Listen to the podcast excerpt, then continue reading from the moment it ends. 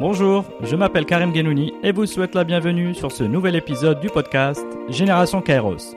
L'objectif de ce podcast est de décortiquer et partager les histoires inspirantes des modèles de réussite au Maroc et dans le monde, dans tous les domaines. Le Kairos est un concept d'origine grecque qui signifie le moment propice, l'instant T où il faut saisir l'opportunité, avant et trop tôt et après trop tard. Mes invités sont des entrepreneurs ou des leaders dans leur domaine qui ont à force d'effort su reconnaître et saisir les opportunités au moment décisif. À travers leurs témoignages et une conversation sans filtre, je chercherai à mieux comprendre leur parcours, leur personnalité et les habitudes qui les ont aidés à réussir. Bonne écoute sur Génération Kairos.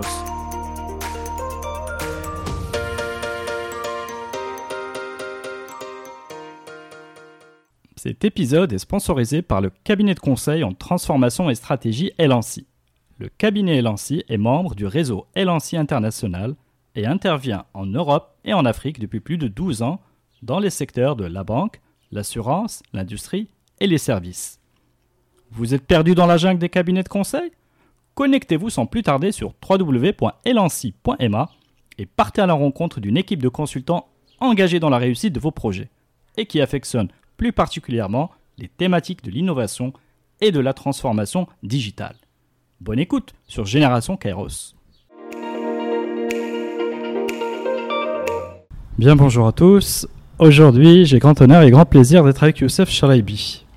Bonjour. Bonjour Youssef. Bienvenue sur le podcast Génération Kairos. Avec plaisir, merci pour ton invitation. Ben écoute, euh, tout le plaisir est pour moi. Je vais te présenter rapidement Youssef. Alors donc tu es président directeur général et cofondateur du groupe Outsourcia. Donc le groupe Outsourcia est un acteur indépendant de référence, un acteur marocain du secteur de l'externalisation des services de gestion de la relation client. Alors multicanal, externalisation des processus métiers, également de back-office, en onshore et offshore. Le groupe Outsourcia est un groupe marocain créé en 2003 qui, euh, qui va fédérer sous une même marque ombrelle 1800 euh, collaborateurs quand même, bravo, euh, répartis sur quatre pays, la France, le Maroc, Madagascar et le Niger, et aujourd'hui réalise un chiffre d'affaires de 22 millions d'euros. Donc cher Youssef, je suis ravi de t'avoir sur ce podcast pour trois raisons. La première, c'est que tu as vraiment le profil de l'entrepreneur, oui, mais également développeur qui a de l'audace. Donc Outsourcer est un groupe, c'est une grosse PME par sa taille, mais qui a été prudente dans son modèle de développement, quasiment euh, financé à 100%, autofinancé à 100%, et être quand même, avec de l'audace, le premier outsourcer marocain à avoir remonté la chaîne de valeur pour se renforcer auprès des donneurs d'ordre en Europe en faisant donc l'acquisition de sociétés en France, avec cette stratégie euh, mixte qui le réussit bien, onshore-offshore. Tu es un entrepreneur qui a démarré, et c'est assez amusant, dans la tech. C'est-à-dire que tu étais dans cette première vague d'entrepreneurs que moi personnellement je, connais, et, et, qui revit aujourd'hui avec les startups, mais qui a démarré il y a une, euh, voilà, disons une vingtaine d'années. Donc tu étais parmi ces pionniers en France. Et puis, tu as enchaîné sur les, les services d'offshoring. et donc, tu es quelqu'un qui a pu saisir des opportunités les transformer. Et montrer de grandes capacités par là de développement et de résilience. Donc, c'est vraiment des leçons, je pense, intéressantes à, à partager. Alors, troisième élément, c'est que tu es également un manager courageux et astucieux qui sort grandi des crises. Alors, pourquoi? Parce que là, tu viens de donner l'exemple encore récemment en offrant l'opportunité aux salariés de pratiquer de manière indéfinie le télétravail s'ils le voulaient. Et voilà, donc cher Youssef, j'ai envie de commencer cette conversation avec les États-Unis. Est-ce que tu regardé du côté des États-Unis à l'âge de 20 ans? Et aujourd'hui, est-ce que tu regardes du même côté ou bien c'est également la Chine et l'Inde? Je pense que quand on s'intéresse à l'entrepreneuriat, c'est très difficile de ne pas regarder les marchés les, plus innovants et là où, où toutes les plus belles idées se, créent. Et il est vrai que quand j'étais en France et qu'on avait démarré ce premier projet qui s'appelait Marketo, qui était la première euh, place de marché euh, en France, donc de mise en relation d'entreprise. Euh, donc c'était un concept qui était très novateur à l'époque, puisqu'on était les premiers à proposer ce service. Aujourd'hui, les marketplaces, c'est quelque chose qui est très courant, on le voit 20 ans après, mais c'est pas une idée qu'on avait inventée, c'était une idée américaine. Euh, qu'on a euh, tenté d'adapter au marché français et européen. Et c'est vrai que ça démontre que lorsqu'on s'intéresse en permanence euh, bah, justement aux, marchés les plus innovants, c'est une source d'inspiration qui est très importante et également une marque d'humilité puisqu'on n'est pas en, permanence en train de chercher des, des idées que personne n'a eues. Euh, mais plutôt essayer de voir bah, les, vrais génies qui existent souvent aux États-Unis et aujourd'hui de plus en plus effectivement en Asie du Sud-Est. Euh, bah, c'est finalement ce qu'il y a de plus simple euh, pour essayer de, de, voir les tendances majeures qui vont marquer les, années à venir et d'arriver suffisamment tôt sur un marché pour bénéficier de ce fameux first mover advantage et, et avoir une position de pionnier sur un marché émergent. Et donc c'est clair que les États-Unis, c'est une source d'inspiration très importante, en particulier dans le domaine des startups.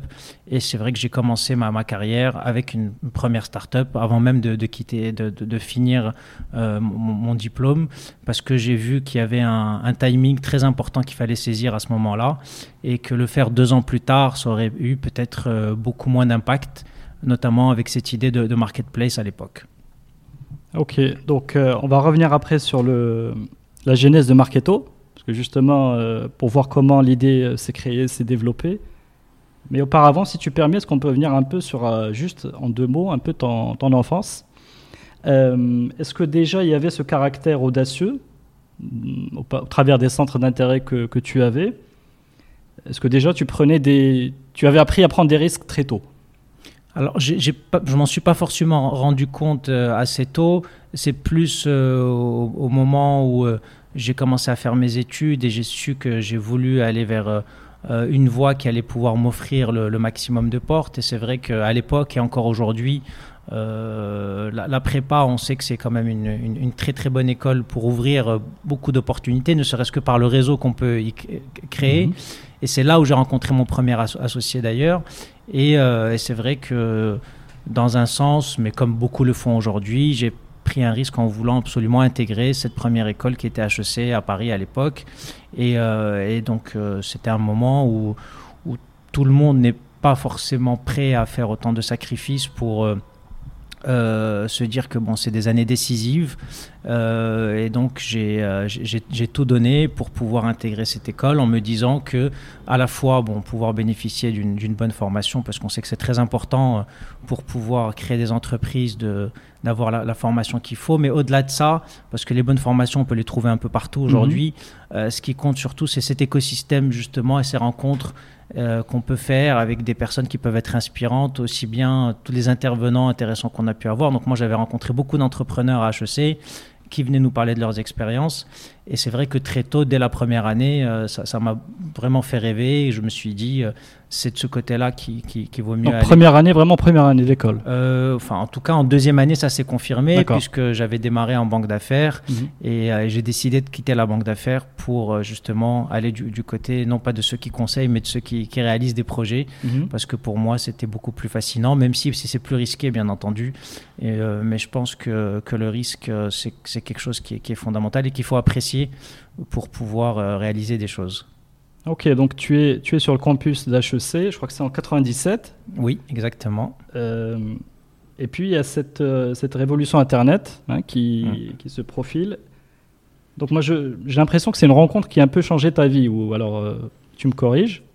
Comment, comment s'est passée cette, cette idée de, de Marketo et qui s'est transformé en, en fait, c'est quelque chose qui a, qui a bouleversé la vie de, du, monde entier, puisque donc moi j'étais en France, euh, donc effectivement je suis rentré à HEC en 97. On a l'impression que Internet c'est très ancien, mais en fait le premier fournisseur d'accès à Internet en France c'était en 1995. Mhm. Donc euh, c'était encore tout frais et, donc on, on, apprenait en fait tout ce que tu allais pouvoir apprendre ce, ce nouveau média révolutionnaire et puis, on, a assisté et j'ai pu voir euh, l'émergence de cette première vague de start-up euh, aux États-Unis. Et donc, très rapidement, ça arrivait en Europe. Et c'était flagrant qu'une révolution était en train de se produire et, euh, que ce serait vraiment dommage de ne pas en faire partie puisque des, révolutions pareilles, ça arrive rarement dans, l'histoire de l'humanité. Mais, mais, comment tu arrivais à décoder aussi jeune? Il n'y en avait pas beaucoup qui arrivaient à l'époque à décoder. Tout le monde était un peu dans le bon l'observation ou l'attentisme.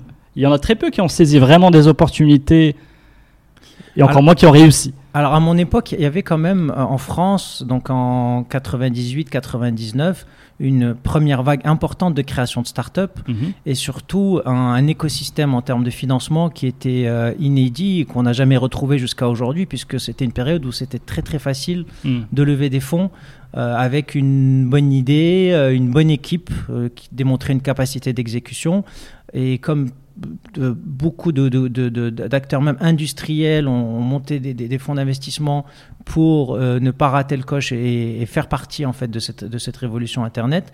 Donc on a pu bénéficier de cela et c'est vrai que euh, moi j'avais vu avant moi quelques personnes qui étaient avec moi à l'école et qui avaient créé déjà des projets. Donc on a fait partie des premiers, mais c'était relativement facile après quelques mois d'existence d'aller convaincre euh, un fonds d'investissement pour injecter à l'époque plusieurs millions d'euros Mhm. et, euh, et déployer un, un concept. Et très tôt, on a compris qu'il fallait avoir euh, une visée, alors pas mondiale, mais au moins continentale. C'est des projets qui devaient être tout de suite européens, puisqu'on sait que c'est très important d'avoir ce- cette taille critique. Et c'est comme ça qu'au bout de, de trois mois, bah, le, le fonds de Bernard Arnault avait fait confiance à, à trois personnes euh, avec euh, une vingtaine de slides PowerPoint, un, business plan, euh, une vision sur ce qu'on voulait faire et nous avait confié à l'époque 10 millions d'euros pour démarrer, ce qui est encore aujourd'hui très très difficile à obtenir en si peu de temps. Mais c'était vraiment lié à une période vraiment particulière où il y a eu aussi une survalorisation de ces startups puisqu'il y en a une très grande majorité qui ont disparu depuis. Mais comment tu t'étais retrouvé dans le trio? Alors comment je me suis retrouvé dans le, hasard des rencontres? Bah, c'est justement ça. J'ai assisté en fait à un cours euh, donc sur l'en- l'entrepreneuriat. Et puis il y a un intervenant qui est venu, qui avait raconté son histoire, qui était un ancien également de mon école, que je suis allé voir en fin d'intervention euh, pour lui dire voilà, je fais un stage en, en banque d'affaires euh, à Londres, mais finalement euh, ça m'intéresse beaucoup plus de travailler sur Internet. Est-ce que je peux donc voilà, j'ai discuté avec lui et j'ai senti que c'était un- une personne qui, qui, qui était déjà pionnière et qui avait déjà fait ses preuves en termes de, de lancement de nouvelles idées. Mhm. Et, euh, et c'est comme ça que ça a démarré. On a, on a discuté. J'ai démarré en stage quelques mois.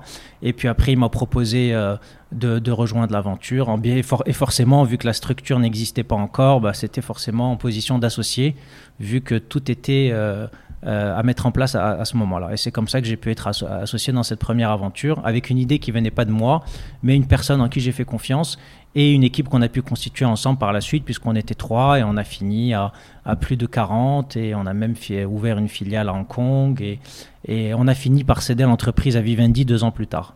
Donc il te- ce trio te fait confiance en fait Assez En- rapidement. En, en fait, il, il fait, il fait confiance au départ. Il me connaissait pas, donc c'était plus une rencontre et euh, un fit qui a pu être créé, euh, comme ça se fait souvent euh, au départ lorsque on, échange des idées, qu'on se dit on a plutôt envie de tenter quelque chose. Donc au départ, euh, on, a vu euh, et on a, testé le, principe de collaborer. Et après, ben, j'ai pu faire mes, preuves avec, avec du, travail, de la curiosité euh, et- de la valeur que j'ai pu apporter à cette équipe qui a fait que je me suis retrouvé dans l'équipe de, fondateurs de, de- de ce projet en fait. Très bien. Donc là, vous.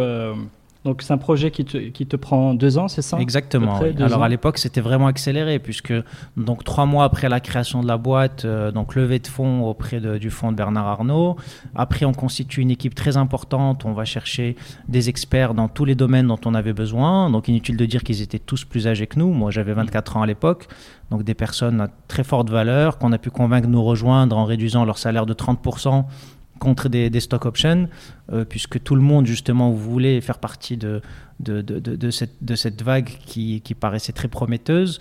Et euh, c'est comme ça qu'on a pu constituer une très bonne équipe, s'installer également en Asie. Et puis euh, avoir une très, une très forte notoriété assez rapidement. Donc à l'époque, l'idée c'était qu'il fallait arriver très tôt sur un marché et faire connaître sa marque de façon très importante dès le démarrage, justement, pour capter le plus gros de ce marché émergent. Et c'est ce qu'on a réussi à faire puisqu'on était la première marque B2B en France. Et lorsque Vivendi, donc qui est arrivé un petit peu plus tard euh, sur le, le marché en fait de- du e-business, a, a souhaité au lieu de, de partir de zéro, de ra- racheter en fait des acteurs qui étaient déjà présents dans différents domaines. Et, euh, et donc, euh, il nous a fait une proposition de, de- de- de rachat, et c'est à ce moment-là qu'on a revendu la société, donc deux ans plus tard. D'accord, donc là, il faut... avec encore une fois un niveau de valorisation qui est euh, largement surdimensionné par rapport aux chiffres qu'on dégageait réellement. Mais le fait d'être arrivé tôt sur un marché qui était en, plein essor euh, donnait justement cette possibilité de, d'avoir accès à, ce type de valorisation, ce qui existe, qui existe beaucoup moins aujourd'hui. Bon, même si on voit encore des choses un petit peu ahurissantes aux États-Unis, notamment dans, dans, tout le domaine des réseaux sociaux. Où on a les licornes. Oui, mais euh, qui, qui, prouvent quand même leur modèle en termes de, de, de, de, modèle économique, je veux dire. Euh, pour nous, ce n'était pas vraiment le cas, puisqu'on avait revendu la société en ayant fait euh, pratiquement zéro de chiffre d'affaires. Et c'était juste un, concept mmh. qu'on avait réussi à mettre en place. Ouais.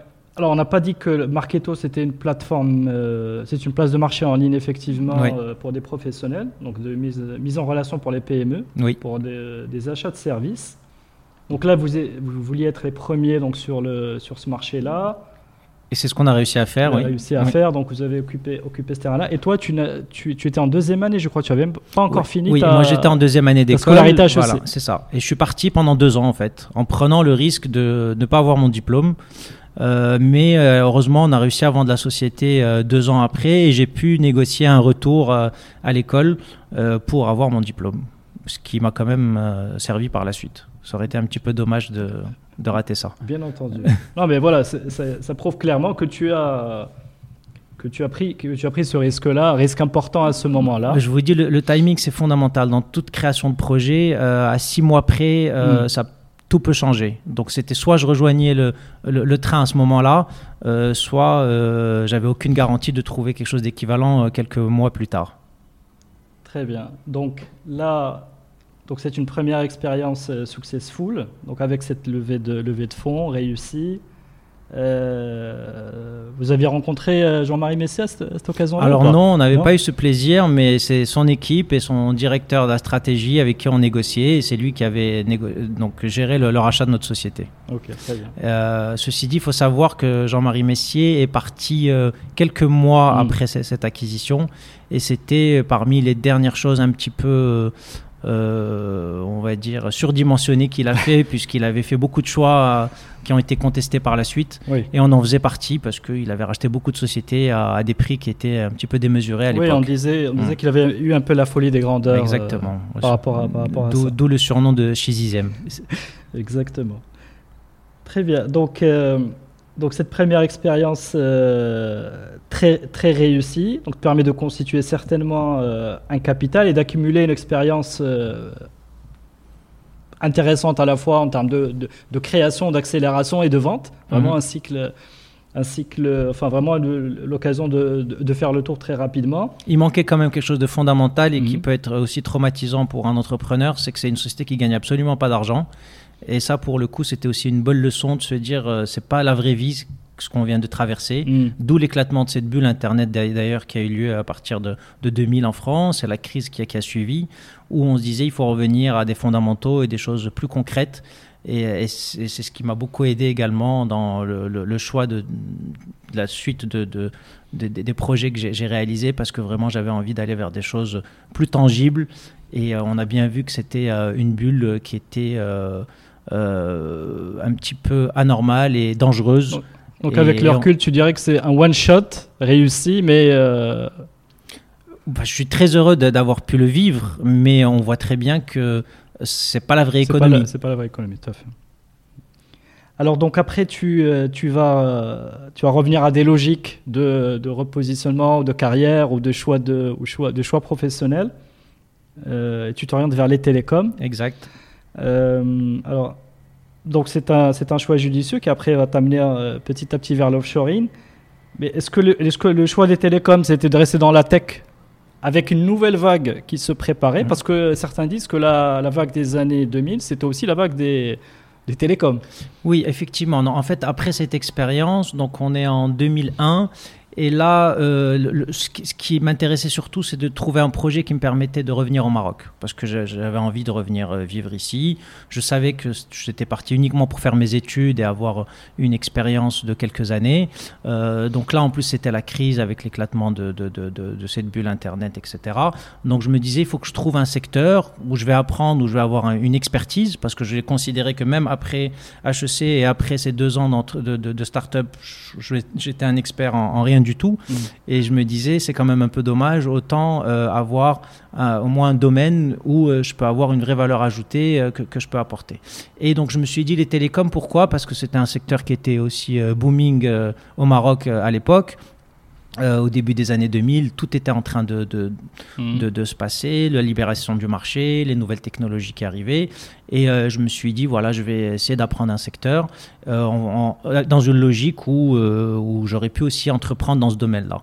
Il se trouve que donc j'ai atterri dans les télécoms et toujours donc par ce réseau HEC, j'ai pu avoir une mission de bras droit pendant un an du directeur de la relation client de chez Orange, mm-hmm. puisque ça, ça, ça, se fait pas mal en fait quand on on, a cette spécialisation en entrepreneuriat de pouvoir euh, travailler avec des dirigeants euh, de façon très proche et de, pouvoir les, euh, les, même si on n'a pas énormément de contenu, mais en termes de méthode et de et, d'approche, on, peut apporter des choses. Et donc, j'ai travaillé avec lui pendant un an.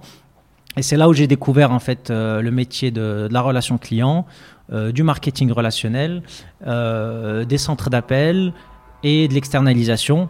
Euh, et, là encore, euh, bah, pour le coup, le modèle, euh, c'était l'Inde. Mhm. et puisqu'on on voyait qu'à ce moment-là, les Indiens étaient en train de se positionner sur l'externalisation dans les métiers de service pour le marché américain et anglais. Et là, je me suis tout de suite dit, il y a, quelque chose qui est en train de, de se produire et il n'y a aucune raison pour que le Maroc ne, ne devienne pas l'Inde de, de, la France. Et euh, Orange eux-mêmes commençaient à réfléchir à des externalisations en dehors de, la France. Donc au départ, je me suis dit, ben, je vais faire du conseil pour accompagner des entreprises françaises dans leur externalisation mhm. en offshore, en privilégiant cette destination Maroc.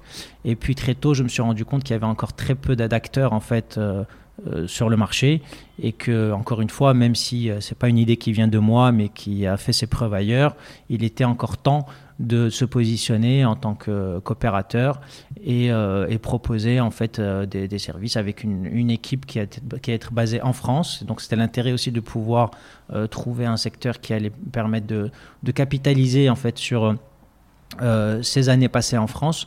Et donc, on a créé un bureau à Paris pour proposer à des donneurs d'ordre français de gérer leurs relations clients au Maroc. Et c'est comme ça que l'idée a été, été, créée. Et puis, j'ai rencontré mon associé chez Orange également, euh, qui lui, pour le coup, est un, un vrai expert de, de, la relation client. Mais là, attends, si tu permets, là, comment c'était? Tu étais dans les murs d'Orange en train de phosphorer sur tout ça. C'est ça. Euh, travailler le jour, phosphorer la nuit et chercher le le bon associé qui allait te permettre de te, bah, permettre de relever ce défi. C'est ça. un peu ça le. Il était également en mission euh, chez, chez, Orange. Euh, dans la même direction de la relation client. J'ai parlé un petit peu de mon idée. Il m'a tout de suite dit Ah oui, c'est hyper intéressant. Euh, moi, c'est un métier que je connais depuis toujours. J'ai toujours fait ça. Lui a un profil très opérationnel.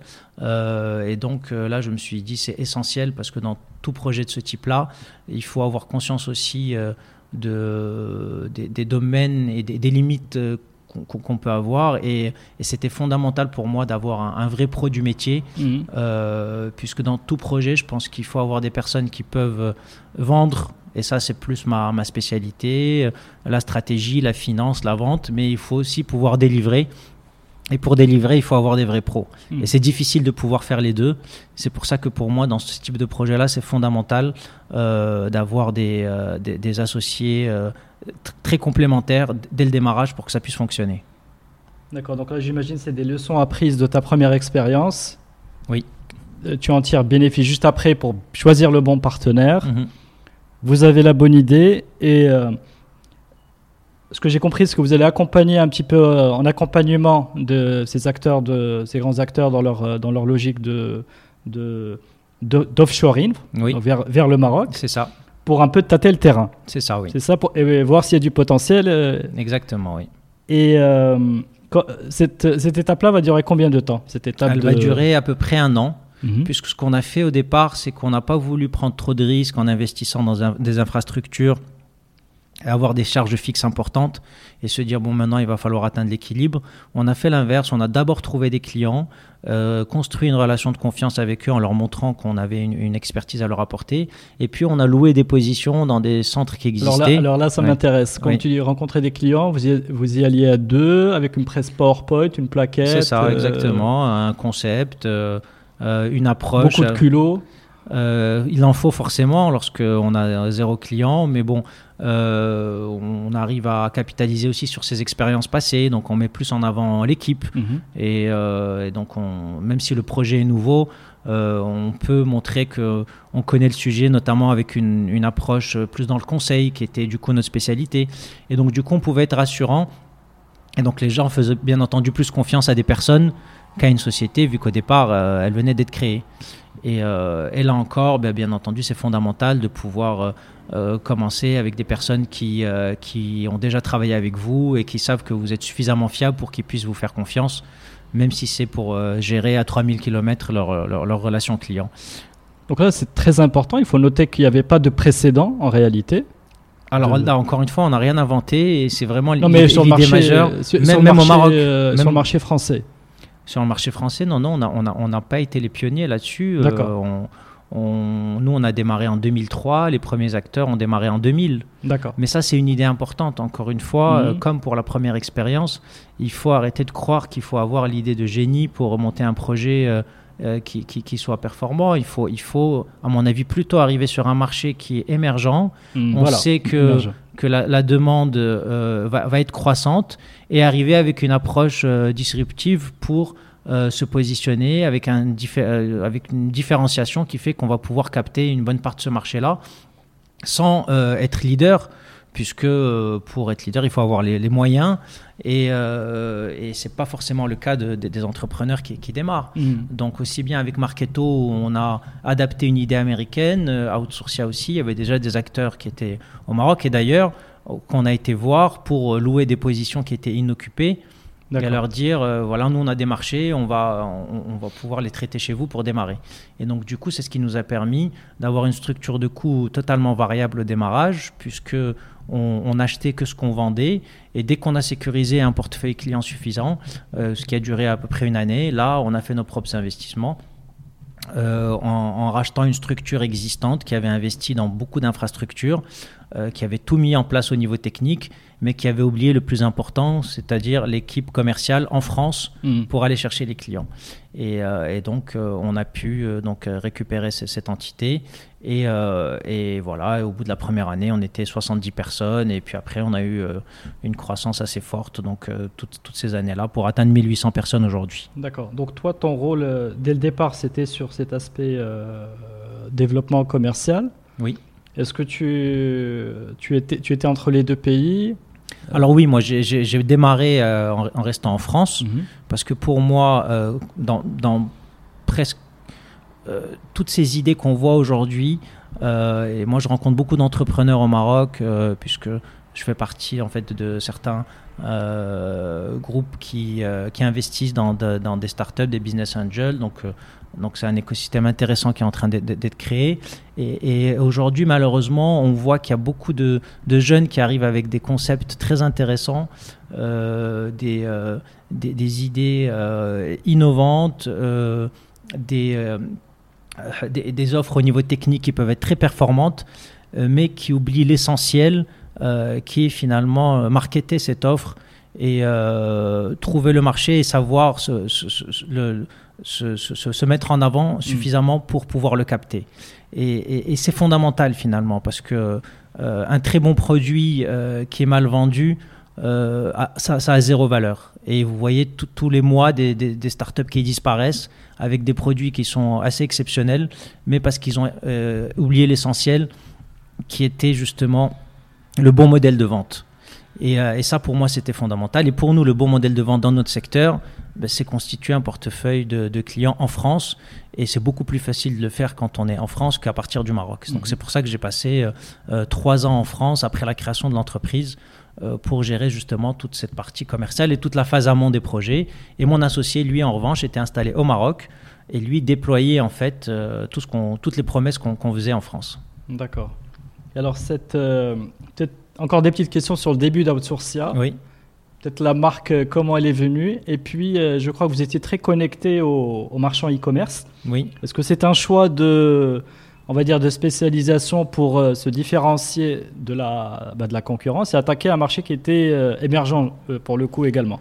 En Alors, en fait, le, nom de Outsourcia, déjà, euh, moi j'ai été très étonné quand j'avais cherché de voir qu'il n'avait pas été déjà pris, parce qu'il paraissait tellement évident. Et je pense que c'est important d'avoir des marques ombrelles quand on veut faire ces métiers-là, euh, puisque ça facilite beaucoup, ne serait-ce que dans les, moteurs de recherche, lorsqu'on a un nom qui, qui évoque aussi. C'est un nom qu'on retient facilement. Et donc, euh, donc c'était un nom qui était disponible. Et, et surtout qui nous a permis de se dire, on va pas dès le départ euh, axer notre positionnement sur les centres d'appel, comme ça s'est beaucoup fait à l'époque, mais euh, il y avait une vision dès le démarrage d'aller vers l'externalisation et l'outsourcing des métiers de service de façon générale. Et c'est vrai qu'aujourd'hui, les centres d'appel, c'est moins de 50% de notre chiffre d'affaires. Euh, donc c'est bien qu'il y a encore une autoroute de, services externalisés à développer dans, dans, les destinations offshore. Donc ça, c'est par rapport à la marque. Et votre deuxième question, c'était sur euh, c'était euh, par rapport aux, euh, marchands. Oui, alors oui, donc le secteur du e-commerce, bah, c'est là où j'avais démarré en fait. Donc c'était mon premier écosystème mhm. justement de, de, toutes les boîtes e-commerce qui avaient été créées en France. C'est là où j'avais mes amis, c'est là où beaucoup aussi d'anciens de l'école avaient créé des entreprises.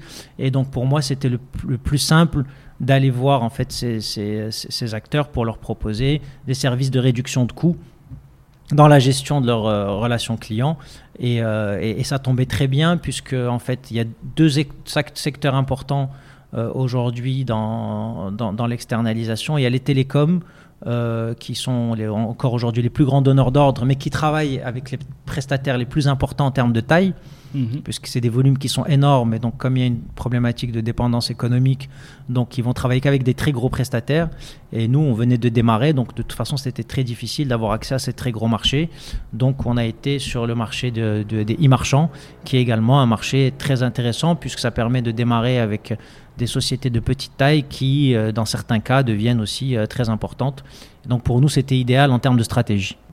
Alors après, en termes de développement, comment, comment tu pourrais résumer un peu le, les grandes phases de développement d'Outsourcia avec euh, peut-être en mettant un peu le focus sur cette, euh, sur cette stratégie onshore-offshore, donc euh, maintenir coûte que coûte la relation avec les donneurs d'ordre, donc cette, cette dimension commerciale qui t'est chère, donc très importante et structurante. Peut-être en nous racontant peut-être avoir les premiers clients oui. C'est toujours intéressant de voir les premiers clients, comment, parce qu'ils font le premier pas. Oui. Ils acceptent de faire un sacrifice. Et peut-être parler un peu de ces phases de développement résumées qui ont, qui ont vu la croissance du groupe. Alors en fait, nos premiers clients étaient dans le domaine euh, IT. Mhm. Donc soit des e-marchands, soit des éditeurs de logiciels. Euh, donc on a commencé par travailler avec des éditeurs américains comme euh, Citrix, comme Symantec, donc des sociétés qui s'était implanté sur le marché français et qui avait besoin en fait de, de support euh, pour les produits qu'ils vendaient. Et donc, on a très rapidement constitué une, expertise dans, dans, le, dans le secteur IT de façon générale. Et donc, au départ, on s'est un peu positionné dans ce domaine en disant, nous, on est des spécialistes de l'IT et du, et du business. On a, tout, on a changé notre positionnement en permanence. Euh, mais c'est vrai que là-dessus, on a réussi à, à construire un, portefeuille client euh, solide et surtout des revenus récurrents parce que nous, on s'est positionné dès le départ sur le métier euh, des, du support, des appels entrants et non pas du télémarketing. Parce qu'il y a quand même deux grands métiers dans, dans, la, dans les centres d'appel. Il y a le métier des outsourceurs, donc à qui des donneurs d'ordre vont confier la gestion d'une partie globale d'un process. Mhm. Donc en, partie, en particulier, par exemple, que ce soit du support commercial, du support technique, euh, du SAV, etc. Et puis il y a le télémarketing qui est vraiment un métier très différent. On va aller faire de la vente par téléphone et qui est aujourd'hui une part très faible de notre chiffre d'affaires. Et dès le départ, c'était pas du tout notre, notre positionnement. Et l'intérêt en fait des activités de support, c'est que c'est des flux qui sont récurrents. Et c'est qu'on a une relation qui est très forte avec nos clients, Mhm. euh, puisqu'il s'agit de mettre en place des process, de s'interfacer avec leur IT. Et, euh, et donc, c'est difficile de changer de prestataire du jour au lendemain. C'est forcément des contrats de longue durée. Et ça, c'est quelque chose de fondamental aussi dans un modèle d'entrepreneuriat, de pouvoir sécuriser des revenus récurrents et ne pas avoir les, tous les compteurs qui sont en zéro chaque, chaque début d'année Mhm. euh, et seulement aller chercher un chiffre d'affaires additionnel en se disant qu'il y a la plus grosse partie qui est sécurisée. Et ça, c'était vraiment euh, important euh, dans, notre stratégie dès le démarrage. D'accord. Donc quand tu dis revenu récurrent, c'est bien cette capacité à être euh, sur des grands pro, enfin peut-être pas des grands projets, mais d'être sur euh, des, des besoins, c'est ça, des besoins oui, bah, récurrents. vous avez un client qui va recevoir, euh, je sais pas moi, 100 000 appels, 50 000 emails par mois. Mhm. Euh, ça risque pas de disparaître du jour au lendemain. Mhm. Donc les flux peuvent augmenter un petit peu ou baisser un peu, mais en général, ça vous donne quand même une, une- une sécurité en termes d'activité, euh, contrairement au télémarketing qui lui peut s'arrêter du jour au lendemain parce que l'entreprise peut changer de stratégie de vente, par exemple. D'accord, ok. Donc là, c'est un peu accompagner, accompagner toute la stratégie de la relation client de, Exactement. effectivement, de, de vos clients. Bon, il y, avait clairement une vision au départ Oui.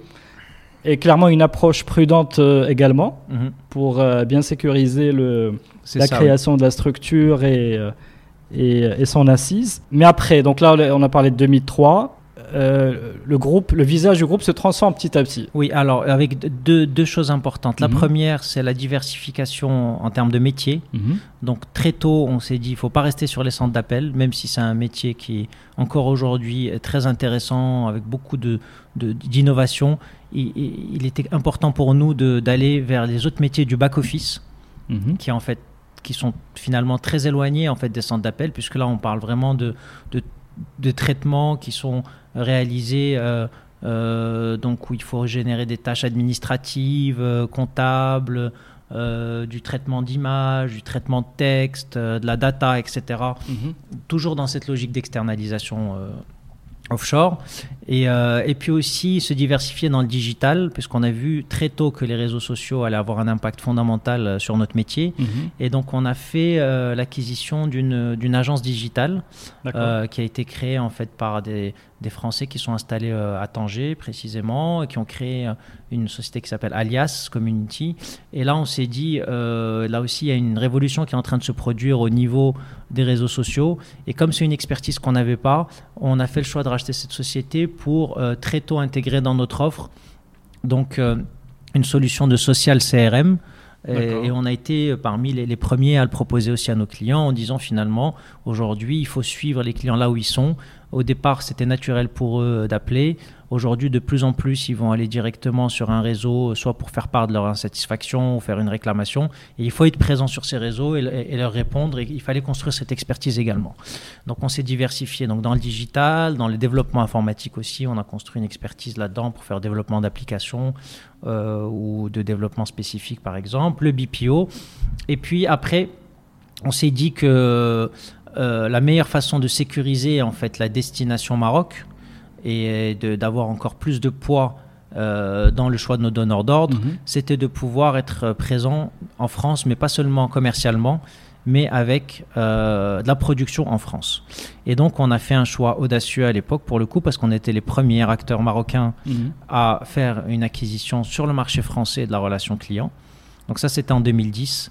Et ça, ça a été un tournant pour nous, puisque on a un petit peu, euh, si vous voulez, initié ce modèle de, de- qu'on pourrait dire de délocalisation inversée, Mhm. où on a été en fait racheter un acteur français euh, qui avait un, un très beau portefeuille client, mais qui avait une assez faible rentabilité, euh, de l'ordre de 5% à l'époque en termes de, de résultats, et qu'on a pu euh, en deux ans multiplier par trois, puisqu'on a pu justement transférer une partie des activités de la France euh, vers le Maroc. Alors, Et- comment et- ça se passe ouais. sur ce type de projet? Vous êtes à la, en recherche d'une cible, vous Oui. êtes approché?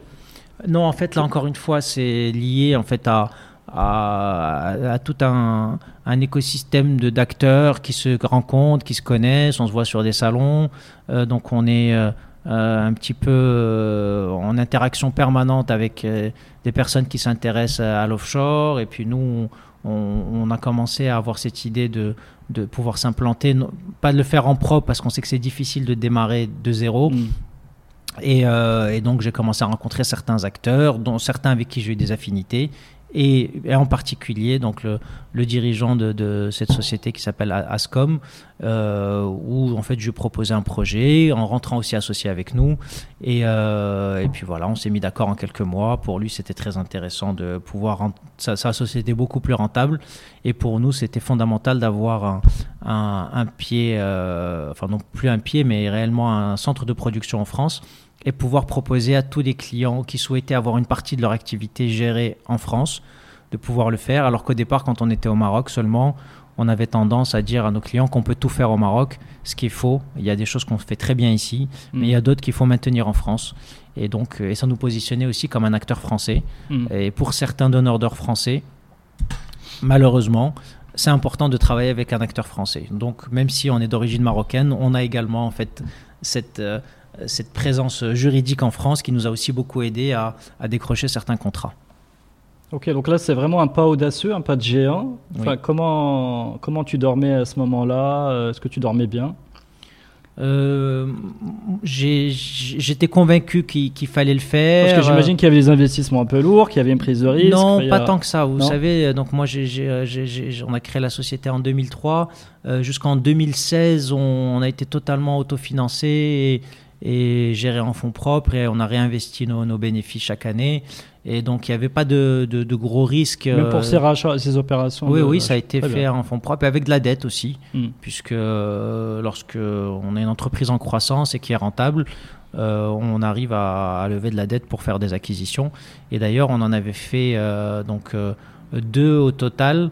Euh, avant de faire rentrer donc notre fonds d'investissement. Donc ça, c'est l'étape importante aussi dans Outsourcia, c'est qu'il y a un, stade où quand on veut vraiment passer à, à, une autre étape, donc il faut oublier le fait de se dire la boîte m'appartient à 100%, mm. mais c'est important de faire entrer des partenaires financiers.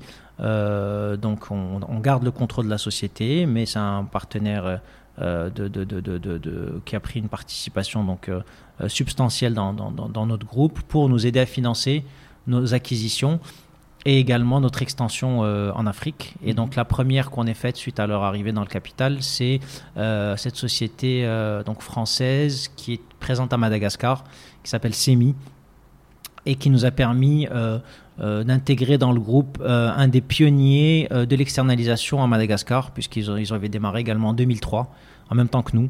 Et là, ça nous a vraiment facilité le développement de ce marché, puisqu'aujourd'hui Madagascar c'est une destination euh, très intéressante dans, dans, dans, dans l'outsourcing.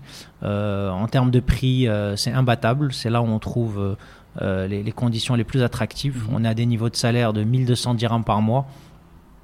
et donc on arrive à traiter donc, des opérations les plus, les plus normées, standardisées, qui nécessitent vraiment des, des, des traitements sur, sur, des, sur des gros volumes et, euh, et, les, les, prestations les, les, les, à plus forte valeur ajoutée, les plus complexes, on les maintient au Maroc.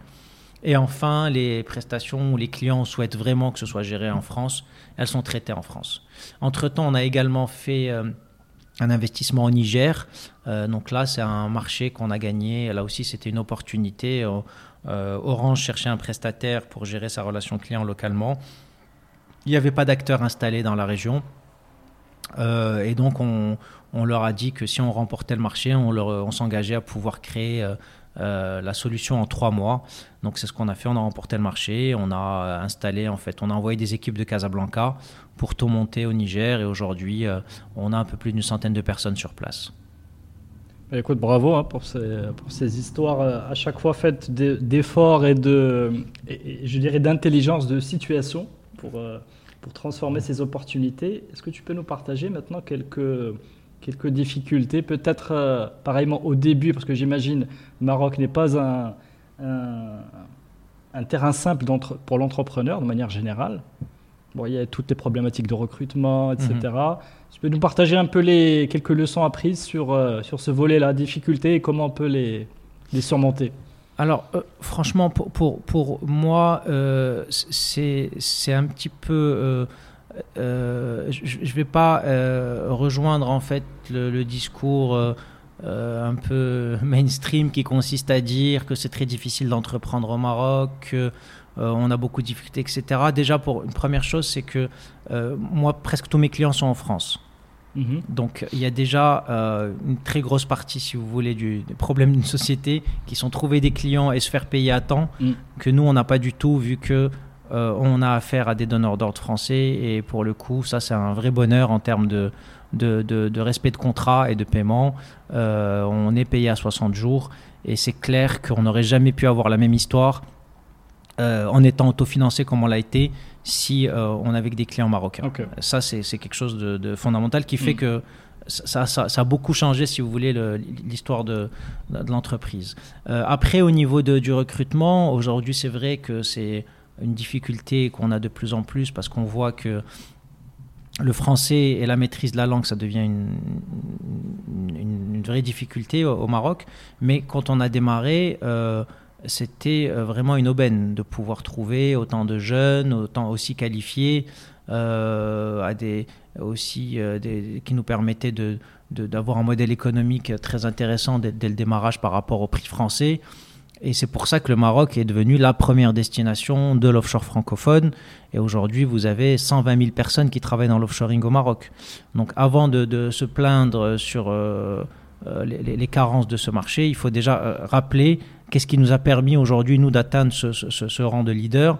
C'est parce qu'on a globalement une main-d'œuvre qui est euh, très bien formés et qui en plus prêtent très bien à, nos métiers, d'un point de vue culturel, euh, linguistique, etc. Alors c'est clair que depuis quelques années, on continue à faire de la croissance, mais qu'on en fait beaucoup moins que ce qu'on pourrait, parce que euh, ben, le marché et les ressources sont rarifiées et que c'est de plus en plus difficile de, trouver des personnes qui ont un niveau qui correspond à ce qu'attendent nos donneurs d'ordre.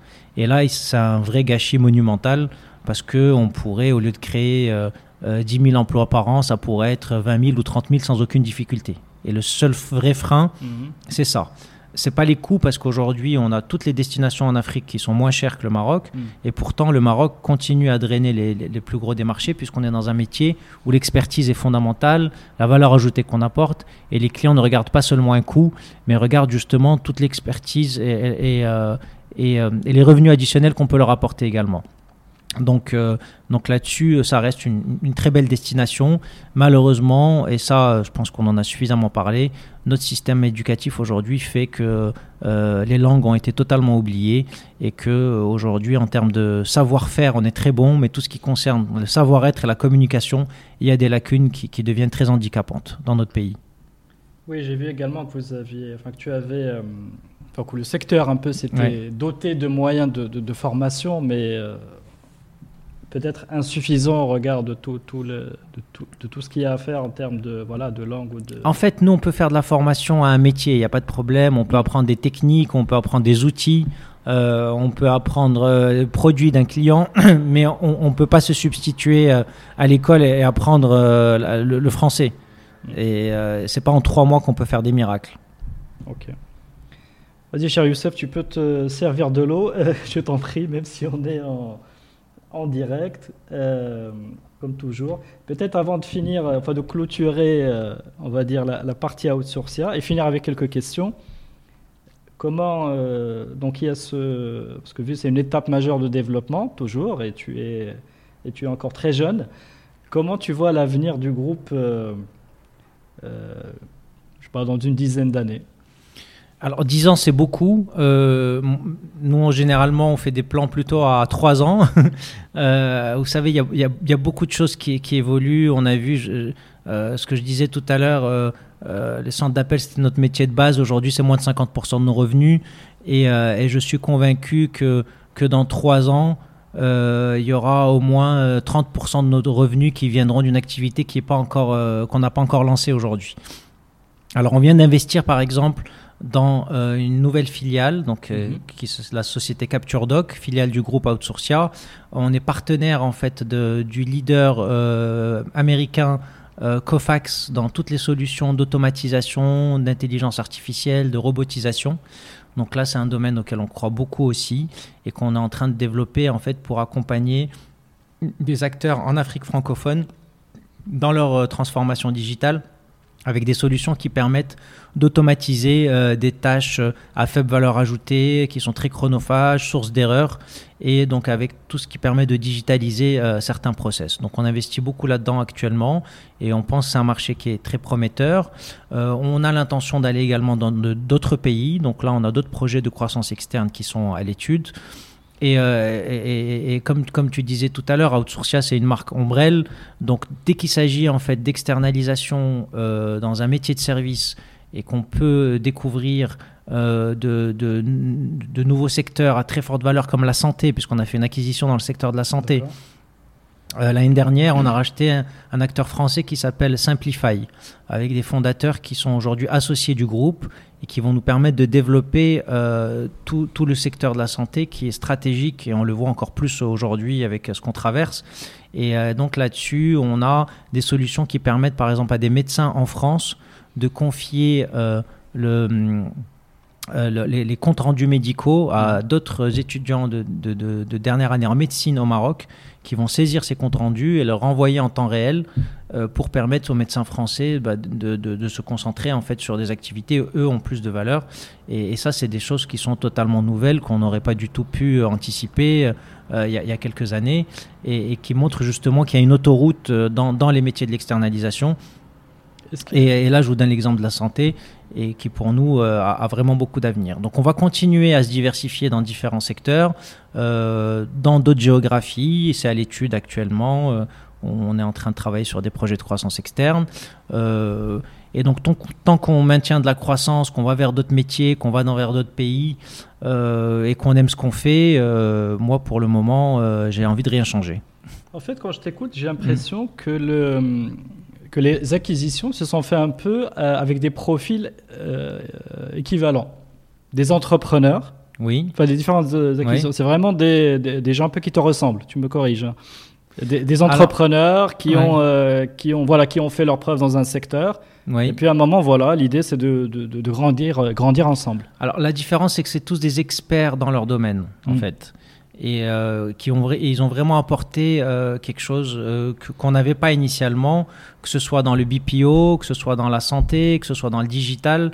Mm-hmm. C'était pas en fait dans notre ADN initialement dans Outsourcia, et c'est pour ça aujourd'hui qu'ils sont tous associés dans le groupe, parce que toutes les opérations se sont faites à travers donc un, un rachat d'actions, mais également un échange d'actions qui leur permet en fait d'être aujourd'hui euh, donc associés dans le groupe Outsourcia, qui est aussi notre force aujourd'hui, puisque c'est des personnes qui sont euh, toutes euh, impliquées dans le développement de, de, ce groupe. et c'est ce qui nous permet justement de, de valider et, de sécuriser ces investissements. Donc quelque part, il y a bien cette idée de, synergie. Oui. voilà, de synergie pour, pour, Exactement. pour faire, pour faire de, plus de plus belles choses ensemble. Alors, si tu veux bien, on va passer à une série de petites questions. D'accord. D'accord. Comme ça, on te libère. Euh, donc, on a bien vu que tu as, que tu as très souvent soit piqué ou copié des bonnes idées. Mhm. Euh, laquelle, de laquelle es-tu le plus fier? Alors, je ne pense pas qu'on peut parler de piquer ou copier. Euh, ce que je disais, c'est que il faut rester à l'écoute des tendances majeures sur, sur le marché, et en particulier sur les marchés les plus innovants. Euh, qui sont les États-Unis euh, et l'Asie, et, euh, et, choisir le bon timing pour pouvoir les lancer sur son marché local. Parce que quand on arrive trop tôt avec un concept révolutionnaire, il n'y a pas de marché, on n'a pas les moyens de tenir le temps qu'il faut pour que, que, le modèle économique tourne. Et quand on arrive trop tard, il y a déjà trop d'acteurs et donc on n'arrive pas du tout à prendre sa place. Donc je pense que, que, que ce qui est différenciant, c'est d'avoir une approche disruptive sur un marché émergent. Et ça, c'est vrai que c'est ce qu'on a réussi à faire euh, pratiquement euh, à chaque, aussi bien création de nouvelles activités dans Outsourcia ou alors de, des acquisitions qu'on a pu faire. D'accord. Vous êtes un groupe de 1800 collaborateurs. Oui. quelles sont les, les, bonnes leçons de management que tu pourrais nous, nous communiquer? Et peut-être les voilà peut-être des enseignements aussi parce qu'il y a certainement des choses qui se corrigent alors la première des choses, c'est pour constituer l'équipe euh, initiale, euh, il faut vraiment avoir euh, conscience qu'il faut vraiment avoir des profils complémentaires autour de soi. Mhm. Et il ne faut pas s'entourer de personnes qui sont identiques, puisque c'est redondant. et donc c'est très important d'aller chercher un expert dans chaque domaine et avoir conscience également de, de ses lacunes pour pouvoir justement très bien s'entourer et revenir à cette idée initiale euh, dont j'avais parlé tout à l'heure, que dans tout projet, il faut un, très bon développeur, vendeur, stratège, mais également euh, un vrai expert qui va pouvoir délivrer et produire. Et, euh, pour moi, c'est fondamental de, bien gérer ces deux aspects. Et autour de ça, construire en fait une équipe de, personnes qu'on doit rendre très rapidement responsables, autonomes, impliquées, justement en, en, valorisant en fait leur euh, bah, tout, ce qu'ils vont pouvoir apporter en termes de complémentarité. Et, euh, ça, euh, moi aujourd'hui, j'ai un, comité de direction avec huit personnes qui sont là depuis plus de dix ans en moyenne et qui sont fondamentales dans tous les projets de développement qu'on va lancer. Et c'est le vrai socle qui nous permet de construire tout ce qu'on fait, puisque évidemment, une fois qu'on a une idée, une vision, qu'on a envie de développer un concept, la vraie différence et ce qui change le tout, c'est cette capacité à, délivrer et à exécuter. Alors, tu nous as parlé tout à l'heure d'opportunités que, tu, enfin, que le groupe avait saisies. Donc, tout, ça va émaner d'un processus de décision. Oui. Moi, je me dis qu'il y a beaucoup d'opportunités et voilà, il y a un petit peu un, processus d'analyse qui se met en place. Est-ce mhm. que tu peux nous partager un peu euh, quelques aussi bonnes idées là-dessus bah, En fait, euh, souvent on dit qu'il faut saisir les opportunités, euh, mais moi je pense que les opportunités, il faut, vraiment les créer en fait. Mhm. Il faut se, dire encore une fois, en voyant l'évolution du marché, identifier les secteurs émergents sur lesquels il y aura à coup sûr une demande croissante mhm. et, et, à partir de là, aller sur les bons territoires pour identifier les bons partenaires euh, et, aussi avoir quelque chose à leur proposer. Parce qu'il ne suffit pas de, de, se dire euh, ce marché est intéressant, mais il faut savoir se positionner dessus et montrer à ces, bons partenaires qu'on est la bonne personne qu'il faut choisir pour les accompagner en fait dans, dans, dans ce développement.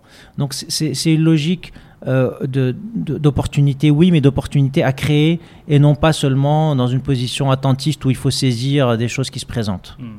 très bien.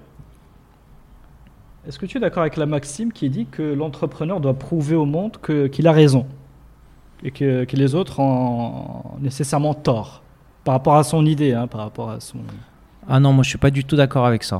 Parce que très souvent, alors si, si c'est des grands génies, euh, oui, parce qu'ils sont arrivés très tôt, ils ont créé des, des choses euh, et ils ont fini par convaincre la terre entière qu'ils avaient raison, mais cela on les compte sur les doigts de la main. Et donc si c'est ça notre modèle, on a très très forte chance de, se planter.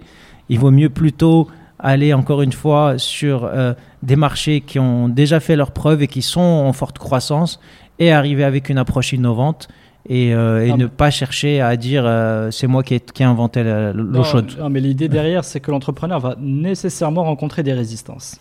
Oui, alors ça c'est ça c'est lié à tout projet qui va avoir des, des difficultés opérationnelles dans la mise en œuvre, mais pas au niveau de l'idée. Souvent, on dit voilà, euh, j'ai dû batailler contre tout le monde, personne ne me croyait que ça allait marcher, etc.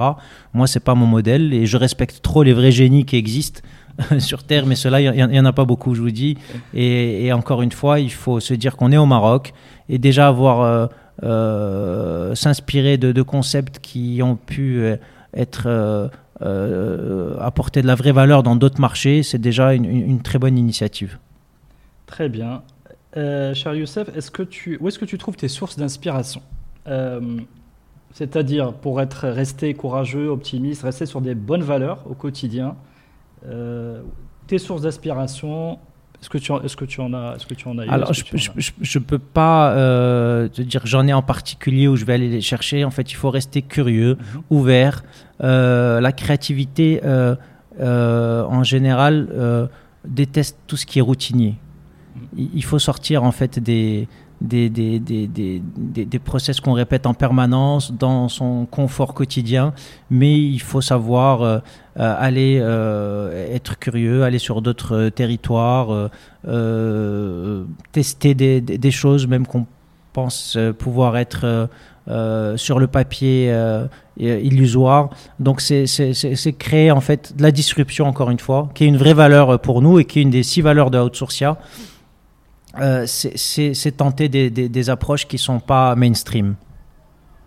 D'accord. Est-ce qu'il y a alors, je sais que tu recommandes beaucoup le livre de The World, The World is Flat. Oui, c'était à l'époque, c'était effectivement quelque chose qui m'avait marqué, euh, parce que c'était un petit peu le, le, euh, bah, le, le, premier théoricien de l'outsourcing à l'époque. Oui. Alors depuis, est-ce que tu as, est-ce que tu aurais des livres aujourd'hui, euh, des livres, des blogs, euh, voilà, des sources de, de knowledge Alors oui, il y, a un livre qui m'a beaucoup inspiré ces, euh, ces derniers mois. Mhm. C'est c'est la semaine, c'est la semaine de 4 heures. Oui.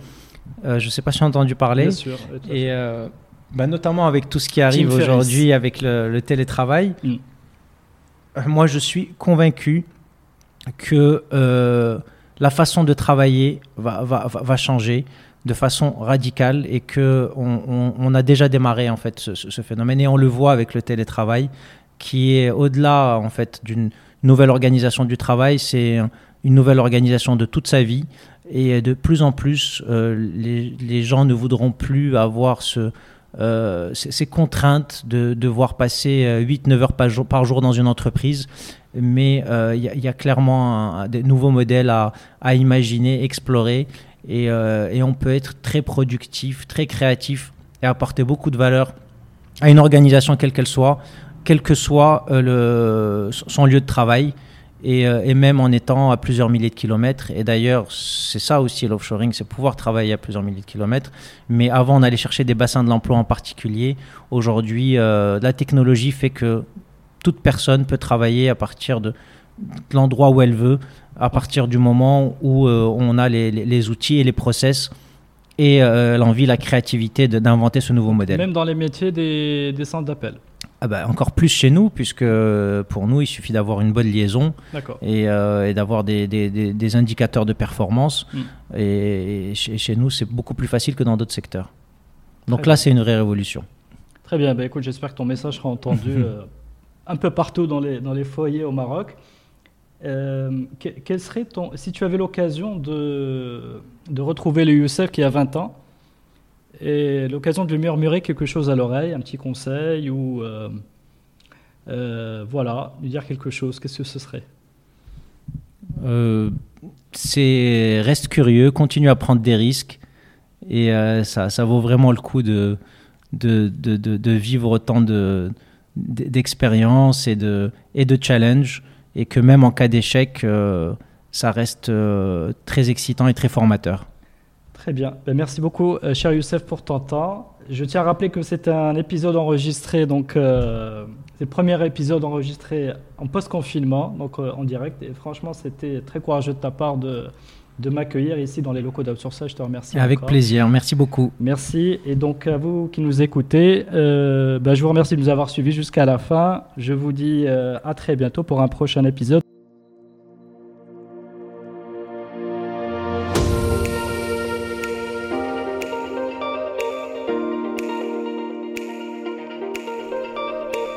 Merci d'avoir suivi cet épisode de Génération Kairos. Avant de nous quitter, si vous l'avez aimé, vous pouvez vraiment m'aider à le faire connaître avec trois actions simples à faire en urgence. D'abord, le liker, le partager et laisser un message sur les pages Facebook et LinkedIn. Ensuite, abonnez-vous sur votre plateforme préférée de podcast, que ce soit Apple, Google, Spotify ou Deezer. Si vous êtes sur Apple Podcast, allez-y et notez le podcast, si possible, 5 petites étoiles et laissez un gentil commentaire. Continuez à en parler aussi autour de vous, cela m'aidera énormément. L'habillage musical du podcast est Tixon et s'appelle New Day. Restez à l'écoute des opportunités, restez à l'écoute de Génération Kairos. Ciao